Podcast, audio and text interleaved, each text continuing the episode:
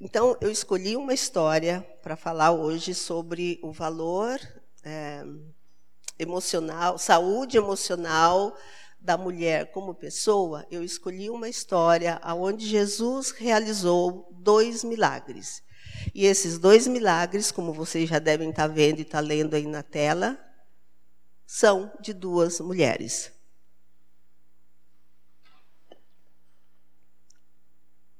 Eu vou contar um pouquinho o contexto dessa história. Como é que a gente sabe o contexto de uma história de Jesus? A gente lê um pouco antes e lê um pouco depois. E aí a gente observa se aquilo que está escrito antes tem a ver com o que está acontecendo, que eu estou estudando. E eu quero desafiar todas vocês aqui a fazer uma nova releitura da vida de Jesus nos evangelhos. Eu gosto muito dos evangelhos, principalmente Marcos, Lucas, mas aí eu olho para Mateus, eu gosto dele também e gosto do João também. Mateus era um judeu, funcionário do governo, que, que até acho que cobrava mais do que devia, porque ele era cobrador de imposto, está na cara que ele cobrava mais, né? Se até hoje é assim, naquele tempo também não era diferente. Então, ele dá muito uma ótica de quem Jesus é, nessa ótica até meio judaica mesmo. Marcos é um tipo repórter que vai contar a vida de Jesus de um jeito como se ele estivesse narrando uma história. Marcos não foi discípulo de Jesus, Mateus foi. Mas é muito bonito a gente observar como Marcos conta a vida de Jesus. Então, Marcos vê a grama verde, ele vê os grupos de 50, ele vê os cestos de pães, ele conta os cestos. Então, ele é o, o repórter. Lucas era um médico, um homem intelectual, um homem com uma cultura, um conhecimento lá em cima. E Lucas tem uma, ele conta de um jeito muito interessante. Porque sabe o que ele fez? Quando ele viu que Jesus era alguém, que era Deus mesmo, ele resolveu pesquisar a história de Jesus. Sabe essas coisas que a gente faz hoje que chama doutorado, né, que tem que passar pela primeiro lá, como é que chama? Certificação? Não, é qualificação. Aí você faz uma pesquisa, você gasta tempo, você fica sem dormir, sem comer, sem ir na igreja para fazer lá o tal do doutorado. Então, Lucas fez assim, para fuçar lá, para descobrir sobre a vida de Jesus. Quando ele descobriu tudo, ele escreveu para um amigo e contou a história de Jesus para um amigo. Então, quando você lê Lucas, lembra disso. Ele era um médico que pesquisou bastante. E aquele evangelho que você está lendo foi uma carta que ele escreveu para um amigo. Olha que legal isso, né? E João apresenta Jesus como filho de Deus. Ele mostra a identidade divina de Jesus o tempo todo. Então, eu quero desafiar você a fazer uma releitura da vida de Cristo, escolhendo um desses evangelhos. Hoje eu escolhi Marcos, eu escolhi o repórter. E é lá que nós vamos pensar um pouquinho, então, nesse texto, nesse milagre. Qual, qual, o que estava acontecendo? Jesus, talvez um dia antes, ele. Jesus aqui está na beira do Rio Jordão, mas eu acredito que um dia antes, ou dois, sei lá, a gente não sabe direito, ele atravessou o Rio de Jordão, o Rio Jordão, que é numa parte que é mais larga, que é chamado Mar da Galileia. Ele foi para um lugar que se chamava Gadara. Lá em Gadara, ele encontrou um homem que tinha espíritos. Pode é até possível que tenha alguém aqui que conheça bem essa realidade de alguém que carrega espíritos, de alguém que o espírito vem e, e toma conta da vida da pessoa. Esse homem tinha espíritos, os espíritos subjugavam esse homem e ele andava nu, ele ia para sepulturas, ficava lá no, no cemitério e quando a polícia vinha para prendê-lo, às vezes em função talvez até, acho que eu não posso andar muito quando sendo gravada, né? Até em função dele estar nu, ele tinha uma força excomunal. Os guardas punham as algemas nele, ele quebrava as algemas e ninguém conseguia prender esse homem. Jesus chegou, teve um encontro com esse homem, esses espíritos desafiaram Jesus e Jesus falou: pode sair dele, ele vai ficar liberto é, de vocês. e o homem ficou liberto. Quando esse homem ficou liberto, ele foi encontrado sentado e em bom juízo. Todo mundo ficou até com medo. Alguns assustados, alguns deram glória a Deus, mas alguns ficaram apavorados. Bom, Jesus passa então por essa experiência de libertar esse homem e pega o barco de volta. Ah, uma coisa importante é que quando Jesus estava indo, teve uma tempestade nessa parte do Rio Jordão, lá no mar da chamado Mar da Galileia. E foi uma tempestade horrorosa, ventou muito, choveu, o barco começou a encher de água e Jesus estava em numa parte inferior do barco dormindo. Aí os discípulos foram lá, meio que dando bronca em Jesus e falando: Não, pera um pouco, o senhor está dormindo, olha a tempestade. Aí Jesus levantou, olhou para o vento, olhou para a chuva, falou: Vento, para, chuva, para. E eles pararam. Isso foi antes do de Jesus ter libertado aquele gadareno dos espíritos que é, dominavam ele. Bom, aí Jesus volta. Na volta, quando ele chega lá do outro lado, nas, provavelmente aí a cidade de Cafarnaum, uh, quem Jesus encontra? Um, um, homem, um religioso, um chefe que seria hoje o pastor de uma igreja, ou líder de alguma sinagoga hoje, ou padre de uma comunidade católica. Era um líder religioso. Aí esse líder chega pertinho de Jesus e fala assim: Ai, Senhor, a minha filha está muito doente, mas muito doente. Eu queria muito que o Senhor fosse até a minha casa para curá-la.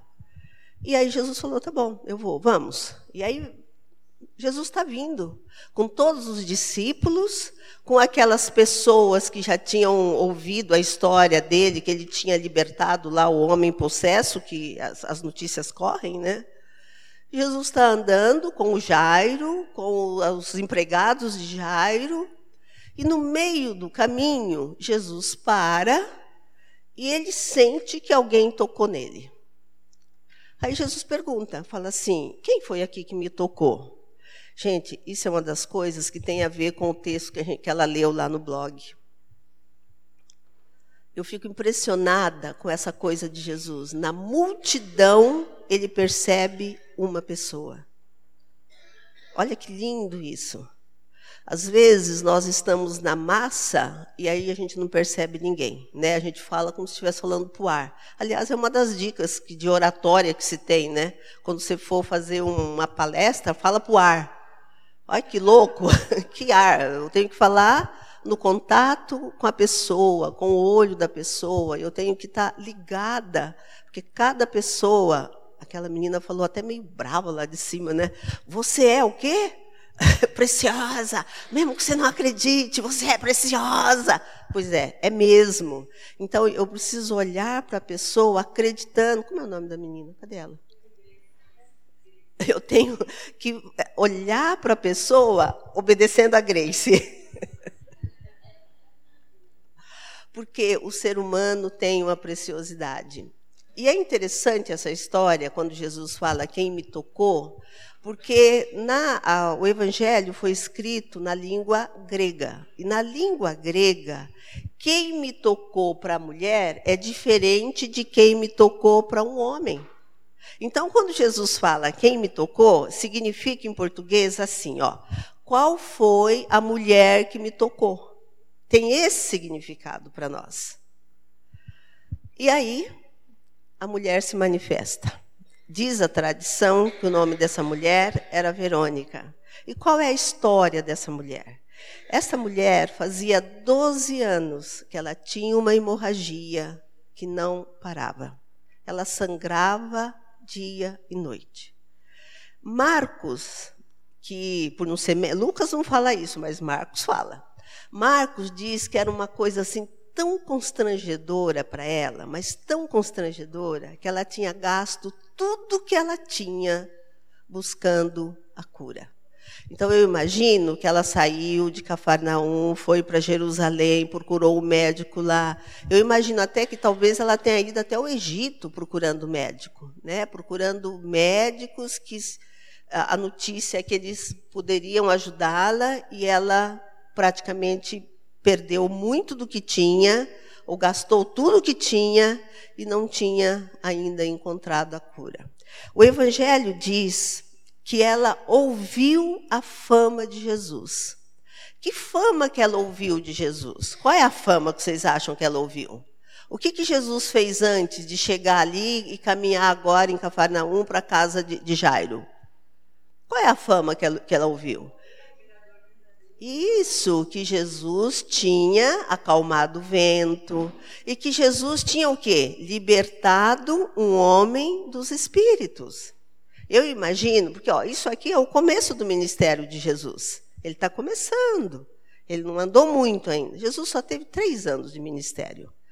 Né? Ó, três anos e ele chegou uma hora que ele falou: posso morrer porque já fiz o que tinha que ser feito. Então, é no começo desses três anos.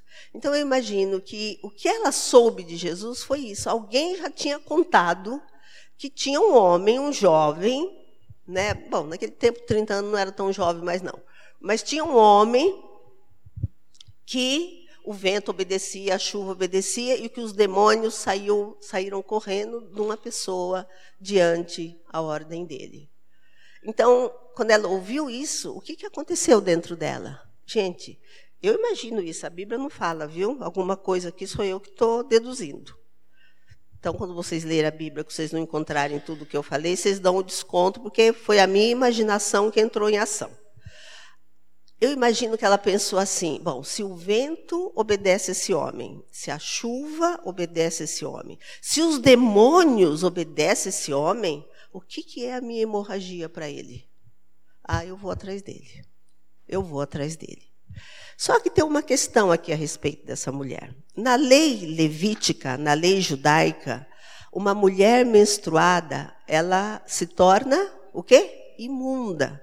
Olha que interessante, quando eu era pequena, aos 10 anos, eu, eu leio muito a Bíblia desde pequena. Eu nasci já no contexto dos meus pais recém-convertidos, e a Bíblia, eu li a Bíblia inteirinha quando eu tinha menos de 10 anos. E a, e a primeira Bíblia que eu li estava escrito assim: a cura da mulher imunda. Vocês acreditam isso? Agora não. Hoje as nossas Bíblias diz a cura da mulher que tinha hemorragia. Porque na lei judaica, e o tradutor tinha então essa influência aí judaica, em Levíticos 15, se você quiser conferir, dizia que se a mulher, quando a mulher menstruava, ela era realmente considerada imunda, impura. Depois traduziram, ficou mais bonitinho, ficou assim: a cura da mulher impura. Melhorou um pouquinho. Hoje não tem a conotação da lei judaica, hoje é a cura da mulher que, que, tem, que tinha uma uh, hemorragia. O fato dela se tornar impura na menstruação, e a menstruação dela durava 12 anos, então significava que tinha um monte de restrições para ela. Uma delas, tudo que ela tocasse se tornava impuro. E tudo que tocava nela se tornava também impuro qual era o que tinha que se fazer para ficar limpo de novo? Ir para casa, tomar banho, mudar roupa, e aí a pessoa ficava é, limpa, pura, de novo. É, então, isso significava que ela não podia ter nenhum contato social, ela não podia ir na sinagoga nem no lugar reservado para as mulheres, porque tinha um lugar lá que era reservado para as mulheres. E tem uma coisa interessante na lei judaica, nessa lei aí do, de Levítico. O homem que estivesse com uma mulher que estava sempre menstruada, ele não podia ter sexo com ela, porque era proibido a mulher ter relações sexuais durante a menstruação. No caso dela, é uma menstruação que não acaba. Então, esse homem não podia se relacionar sexualmente com ela. Se ele não podia se relacionar sexualmente com ela, ele podia se divorciar e partir para um novo casamento. A história não conta esses detalhes, mas tudo indica que ou ela era solteira, ou se ela fosse casada, ela já estava sem marido. Então ela era conhecida como uma mulher impura. Como então que uma mulher que é reconhecida depois de 12 anos, que é impura, tem a ousadia de sair de casa com esse plano? Se eu apenas tocar na roupa desse homem, eu vou ficar curada. Eu não sei, as músicas que escolheram hoje, eu não sei se vocês sabiam que eu ia falar sobre isso. Eu não sei se eu contei. Eu contei? Não, né? Pois é.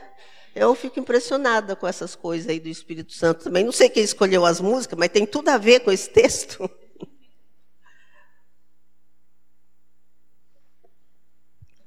Então eu fico imaginando o que, que ela fez aquele dia para sair sem que ninguém barrasse ela. Eu acho que ela usou disfarce.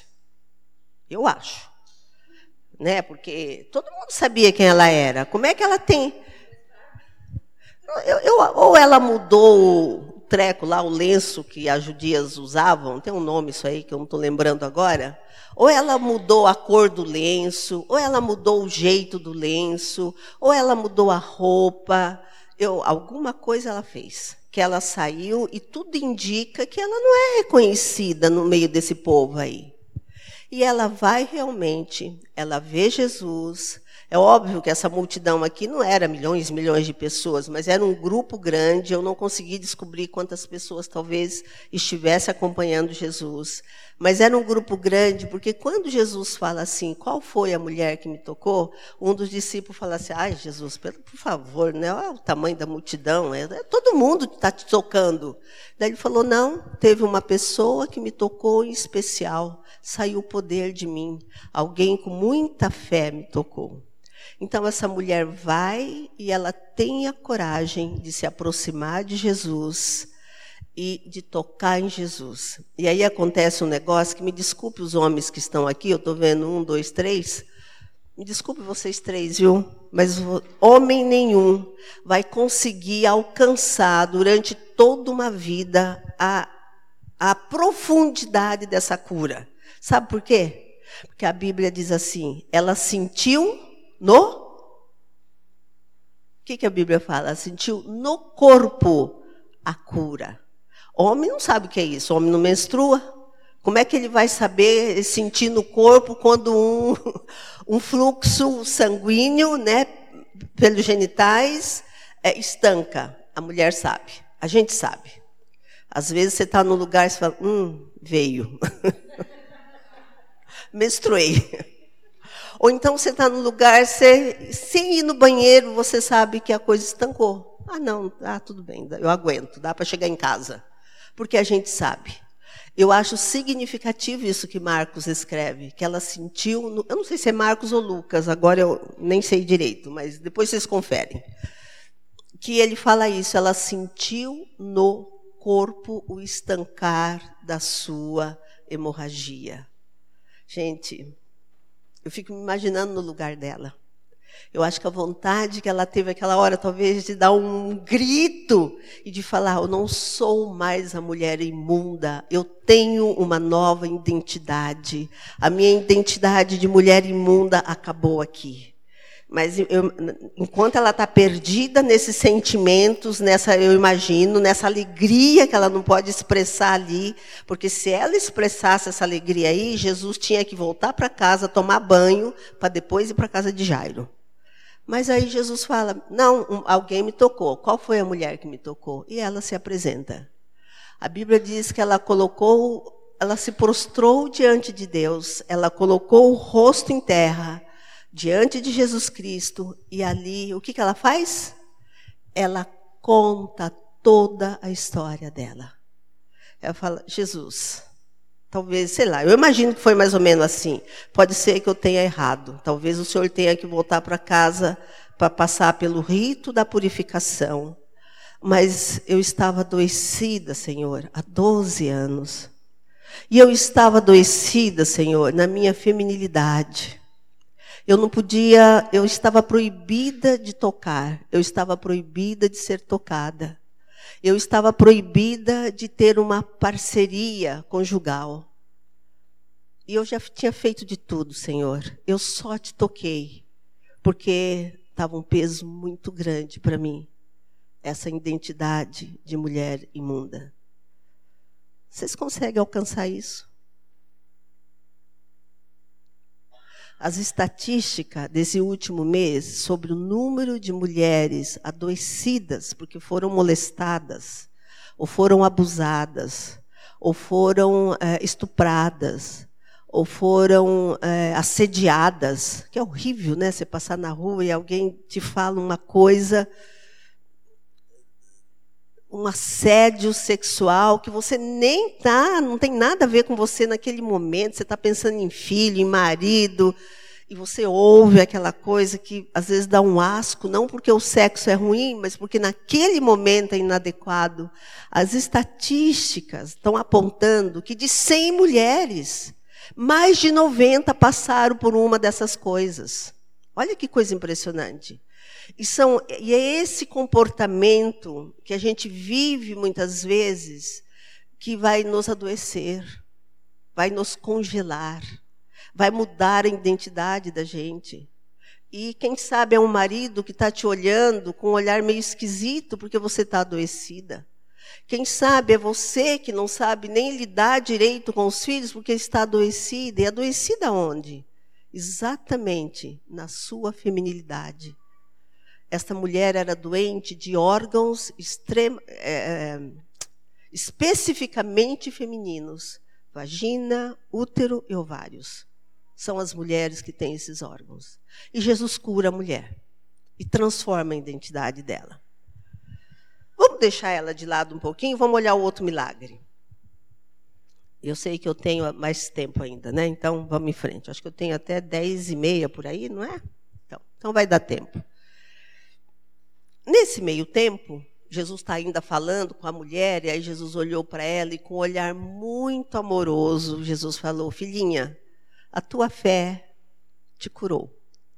E esse filhinho, a tua fé te curou, é muito paternal, é uma coisa meio assim de, de afeto, de carinho, de acolhimento, que às vezes nós nem conseguimos dar, porque nós somos meio doentes também nos nossos afetos, né? Se uma mulher abraça uma mulher, a gente já fica meio. Se é um homem, ó, cuidado, a aparência do mal, né?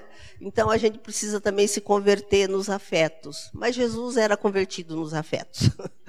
Nem precisou, né? Ele era homem e Deus. Então Jesus dá uma acolhida para ela e nesse acolhimento alguém chegou e falou para o Jairo na frente de Jesus. Falou: "Ah, Jairo, deixa o Jesus quieto aí porque ó, a sua filha morreu. Não tem mais jeito." Aí Jesus olhou para o Jairo. Jesus nem ligou para aquilo lá que falaram. Ele olhou para o Jairo e falou: Vem, Jairo, você acredita? crê, creia, vamos embora, vamos embora. Jesus vai, quando ele chega lá perto, ele pede para Pedro, João e Tiago entrarem com ele na casa. Ele entra, aí ele fala: a menina não está morta, ela dorme. Aí todo mundo riu, porque ela estava morta, né? É óbvio que Jesus falou isso no sentido: eu vou despertar essa menina, é mais ou menos isso.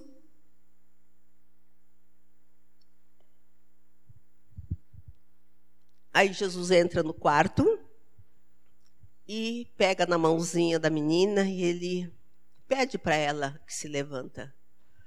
Ele fala talita, usa uma expressão talita comi, ele usa uma expressão, uh, eu acho que é hebraica, se não me engano, que significa talita, levanta.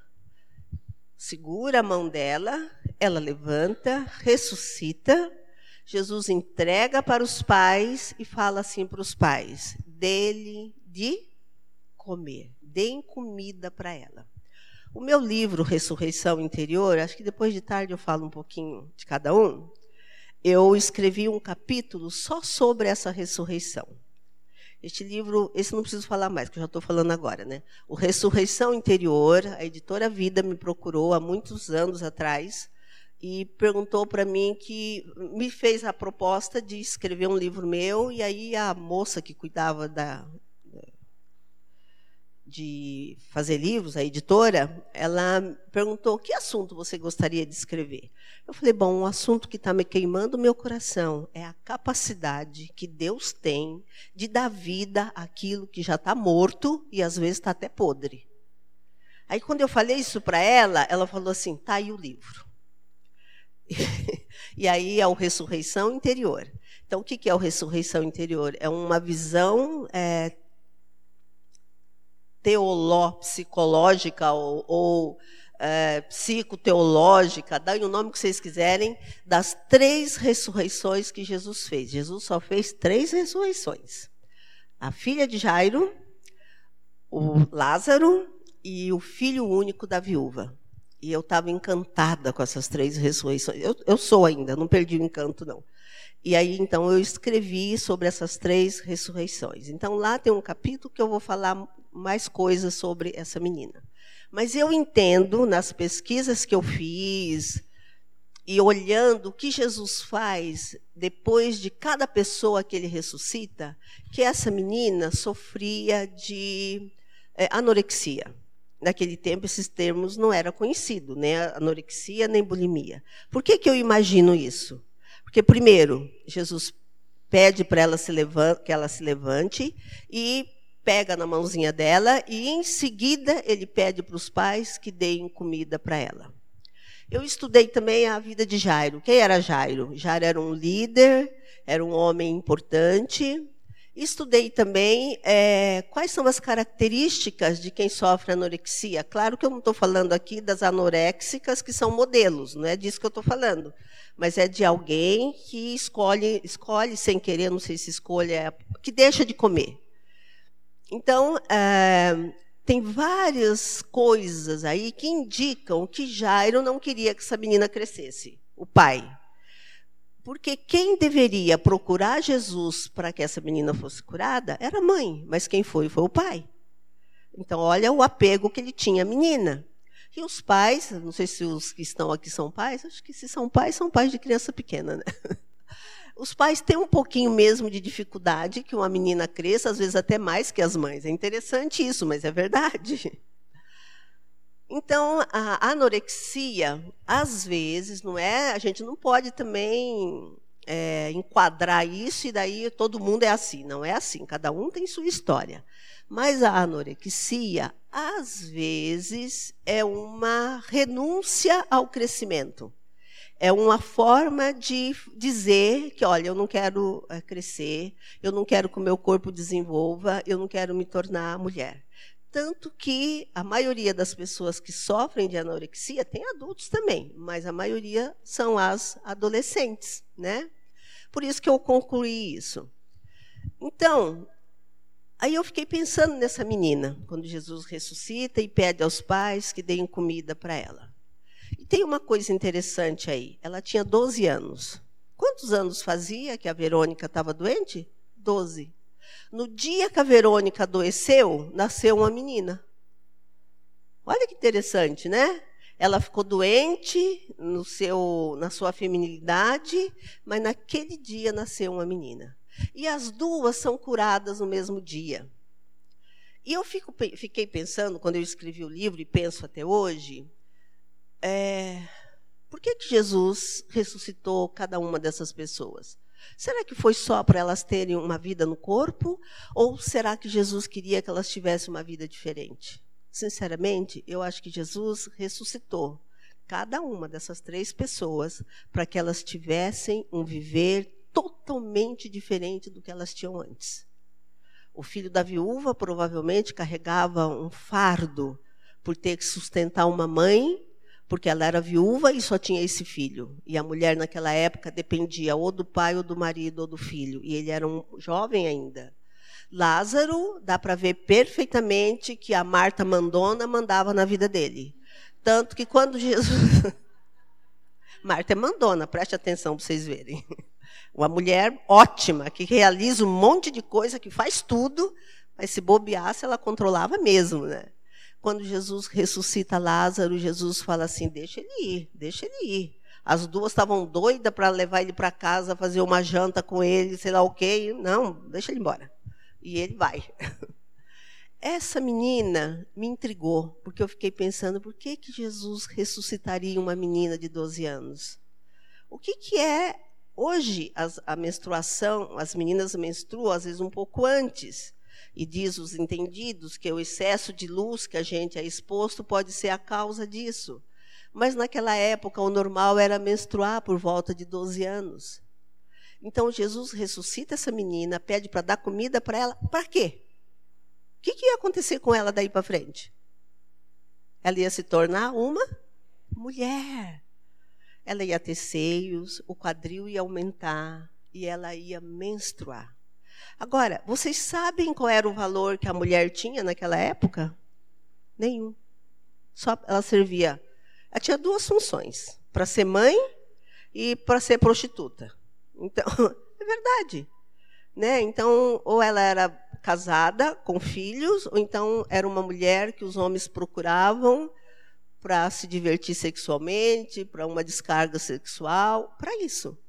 A mulher não era alfabetizada, então ela não sabia ler. Na sinagoga, o lugar dela era exclusivo e não era um lugar de, de, de destaque. Ela não fazia nada fora de casa, socialmente é, falando, quem fazia tudo era o marido. Tanto que os homens não se dirigiam às mulheres. Quando Jesus é pego lá no poço, conversando com a samaritana, o que, que aconteceu, aconteceu com os discípulos quando eles viram aquilo? Eles ficaram admirados e falaram: por que, que ele está falando com a mulher? Porque não era costume os homens se dirigirem a uma mulher. Então, a mulher não tinha emprego nenhum, não tinha, não participava de nenhuma decisão, nem no âmbito religioso, nem no político, nem em lugar nem no educacional. A educação era totalmente diferente da de hoje, não tinha valor nenhum. E Jesus Cristo vem e no mesmo dia ele cura uma mulher e ressuscita uma menina. Pensa um pouquinho nisso. O valor que Jesus Cristo dá para uma mulher. Que ele está ressuscitando uma menina e curando uma mulher.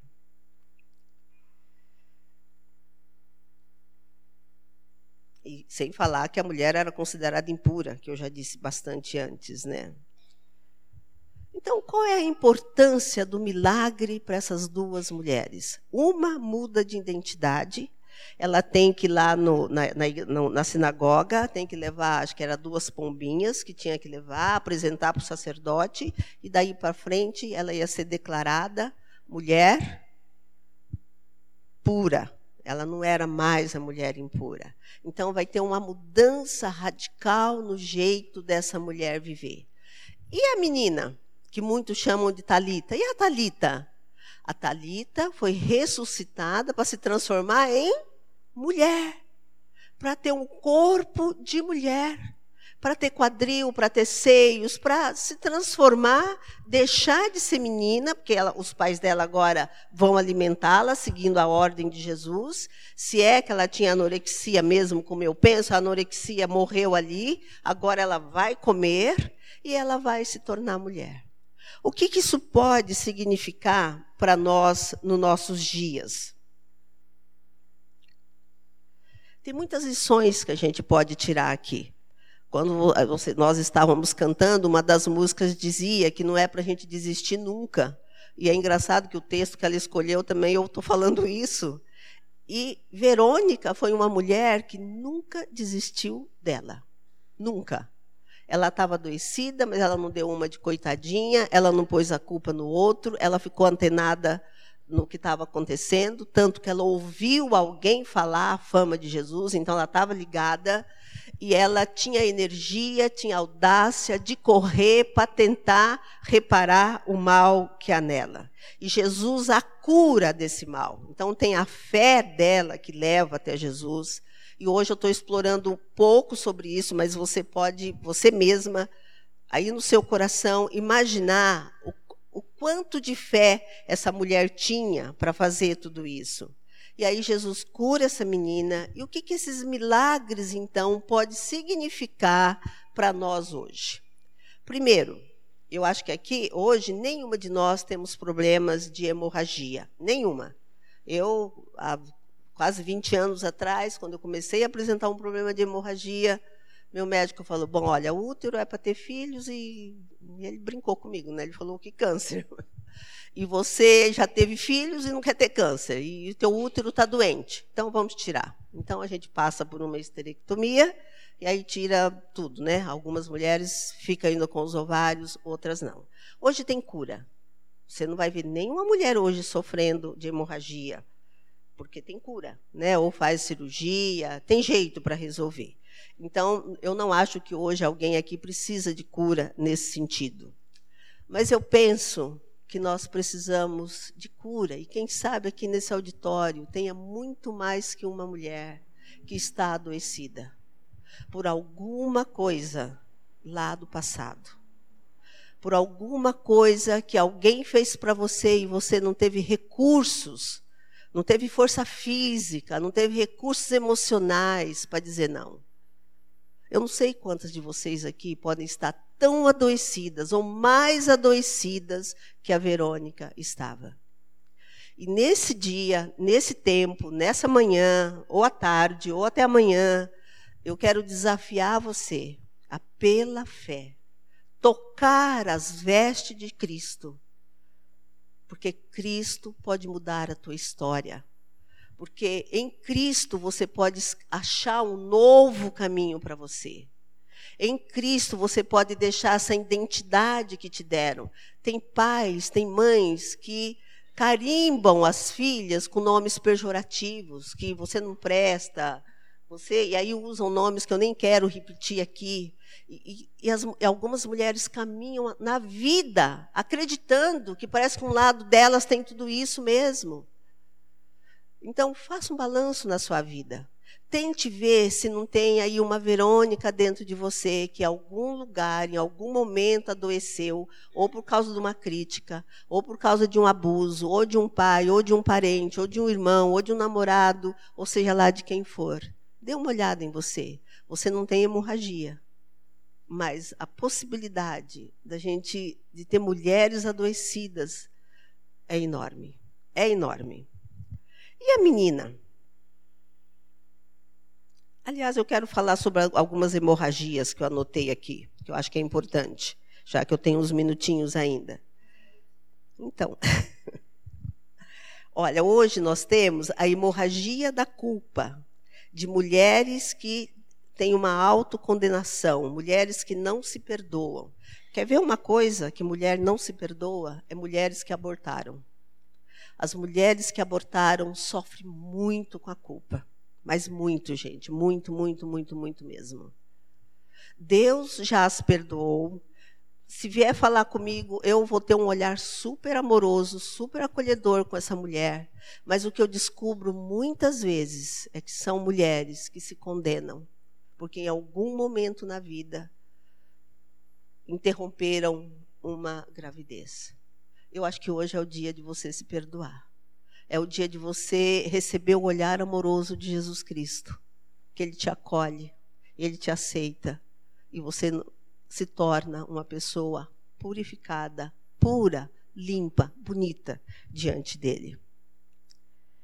Mulheres que viveram sexualmente de forma ilícita, né? algumas que se prostituíram, algumas que adulteraram, seja lá de que forma for. Hoje é o dia de você trazer isso diante de Cristo, sem medo, porque Ele te acolhe e Ele não se torna impuro por causa disso. Nós temos ainda a hemorragia da humilhação. Quantas de nós carregamos uma identidade distorcida dentro de nós? Quantas de nós fomos criadas acreditando que o homem era melhor que nós? Mentira, não é. O homem é diferente de nós. Ele tem o seu lugar, ele é super importante. Nós temos o nosso lugar e nós somos super importantes. Nós temos privilégios que os homens não têm. Eu acho que eles também têm privilégios que a gente não tem. Vai gravar, né? Quando gravo, eu sempre penso que eu vou falar mais. Mas essa coisa de poder fazer xixi em pé em qualquer lugar, eu.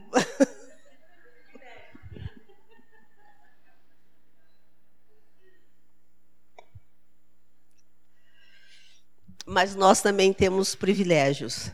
E tem uma coisa muito bonita a respeito da mulher. Deus ama muito a mulher, né? Porque a mulher levou a culpa de ter sido o meio por onde o pecado entrou no mundo. Mas a graça de Jesus veio através de uma mulher sem a participação do homem. Olha que doido isso. Eu acho que quando Deus fez isso, quando Deus tem um encontro com a mulher, ele fecunda a mulher e dali nove meses Jesus Cristo nasce, é como se Deus estivesse dizendo: Olha, você carregou uma carga até agora como culpada da entrada do, do pecado no mundo. Eu resgato você agora, e agora você vai ser a mãe do Senhor Jesus, que vai trazer a salvação para todos aqueles que reconhecerem que precisam da redenção em Cristo Jesus. Olha que lindo isso, né? Mas a gente ainda sofre essa coisa, então, da humilhação, às vezes. Então, esquece isso. Não é porque a gente tem seio, quadril, que nós valemos menos. Nós somos mulheres e temos o nosso lugar. Sabe qual é o problema, às vezes, que eu acho da mulher? É que muitas mulheres, quando chegam em um cargo que até então foi ocupada por homens, elas passam a imitar o homem. Essa é a desgraça. Terrível isso, né? E talvez por isso que o mundo esteja tão frio, e talvez por isso é que a mulher ainda leva tanto. Porque quando a gente chega em alguma função que antes era ocupada por homem, o nosso papel é de exercer essa função como mulher. É só como mulher. Então, uma mulher numa empresa, ela deveria ter um olhar mais terno, mais acolhedor, mais materno, ser mais humano, obrigada, mais humano. E se isso acontecer, eu acredito que o homem vai dar mais espaço. Mas aí o que, que acontece com muitas mulheres? Sobem lá, se masculinizam, né, mesmo não sendo homem, e começa a bater de frente com os homens. E aí fica complicado.